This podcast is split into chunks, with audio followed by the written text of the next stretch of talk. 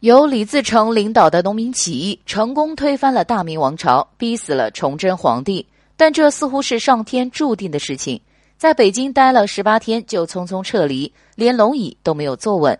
有历史学家说，李自成根本没有具备建立新王朝的能力，因为他缺少一个优秀的团体。李自成身边能打仗的将领很多，不过唯一具有治国贤才的只有李严。李严天资聪慧。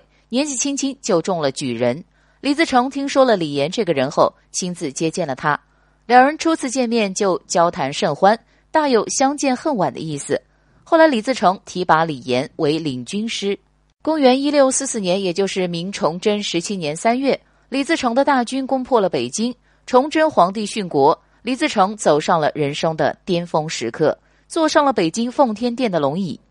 不过，这个时候的李严却被李自成渐渐疏远了，因为李严提出一个建议：续用明朝旧臣，以安朝政，严肃军纪，防止扰民，以及招抚吴三桂父子等。从这几条建议可以看出，李严极有远见。可惜，这些建议李自成根本不听。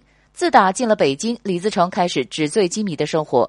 李严见到这样的李自成，心中很是焦急，多次希望可以采纳自己的建议。李自成却置之不理。很快，大顺军为了筹集军饷，便开始在北京大肆拷打明朝官吏，搜刮财富。当年的四月，李自成进入武昌，但是被清军一击击溃。李自成在逝世后，大顺军群龙无首，余部解散或投降。如果当初刚进北京，李自成就采纳了李严的意见，那么历史又会是另外一种结局了。